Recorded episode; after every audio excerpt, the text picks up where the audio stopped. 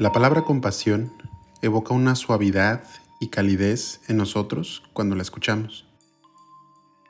Cuando pensamos sobre la palabra compasión, es posible que pensemos sobre ayudar a alguien que lo necesita, consolar a un ser querido, o tener un sentimiento de tristeza y dolor al ser testigo de la desgracia de alguien más.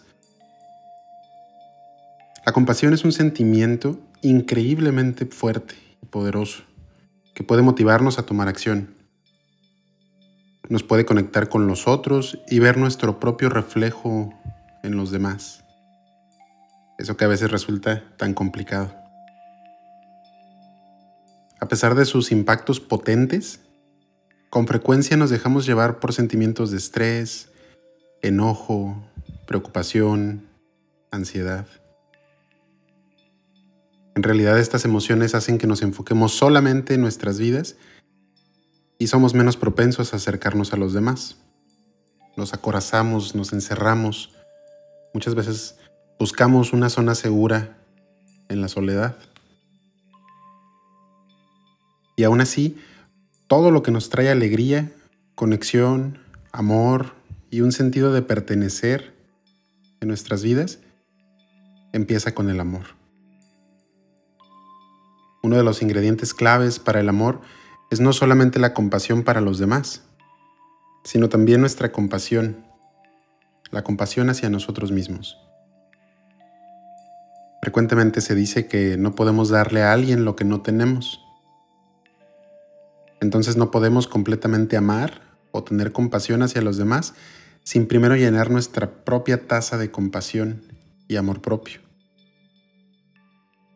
Si tratamos de visualizar la compasión, quizá pienses sobre alguien extendiendo su mano para tomar la tuya y el consuelo y la seguridad que eso puede traerte.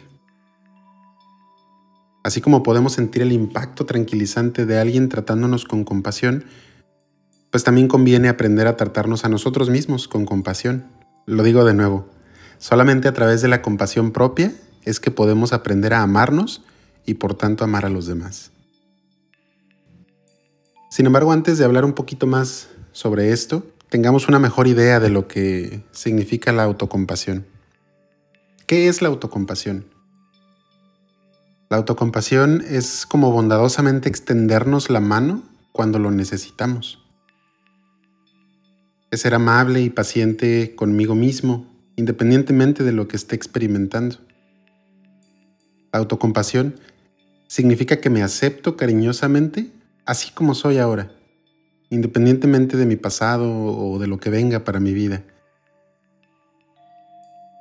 Es la forma de amor más sincera y auténtica que siempre me va a ayudar a ser la mejor versión de mí, no solo para mi propia satisfacción, sino también para el beneficio de los que están a mi alrededor.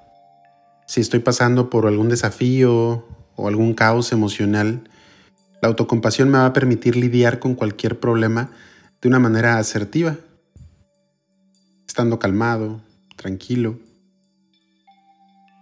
La autocompasión funciona como una brújula que me guía cuando fijo límites saludables para que independientemente de lo que esté experimentando, tener la certeza de lo que necesito y lo que no necesito de los demás. Bien, ¿qué sucede cuando me trato con autocompasión?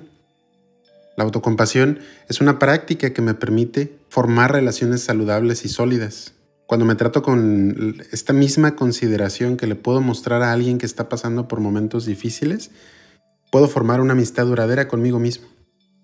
Algo que es importante considerar en cuanto a nosotros es que nuestro ser está frecuentemente atrapado entre la felicidad, la alegría, la serenidad y situaciones estresantes y perturbadoras por otro lado. Afortunadamente, entre más practiquemos la autocompasión, podremos lidiar mejor con estas emociones y las situaciones desagradables que experimentamos por la vida. Cuando nos enfrentamos a una situación desafiante, en lugar de sentir emociones destructivas tales como la vergüenza, la autocrítica, culpa, es decir, todas aquellas emociones que no, nos ayudan a resolver ningún problema, seremos más propensos a aceptar nuestros errores o los errores de los demás de una forma más productiva. Además, Cuando sentimos decepción, tristeza o enojo como producto de una reacción a las acciones de los demás, la autocompasión no nos va a permitir actuar fuera de nuestra integridad y en lugar de eso nos va a ayudar a honrarnos a nosotros mismos y entonces a los demás. Entonces, te quiero invitar hoy a que te observes, a que te enfoques en ti, en tu ser, con un poco de autocompasión. Solamente haz la prueba de ver qué pasa. Y si tienes oportunidad, me lo compartes en cualquiera de mis redes sociales. Te agradezco desde ya haber dado este pequeño tiempo para escuchar este breve podcast. Nos vemos o nos escuchamos el próximo episodio. Hasta pronto.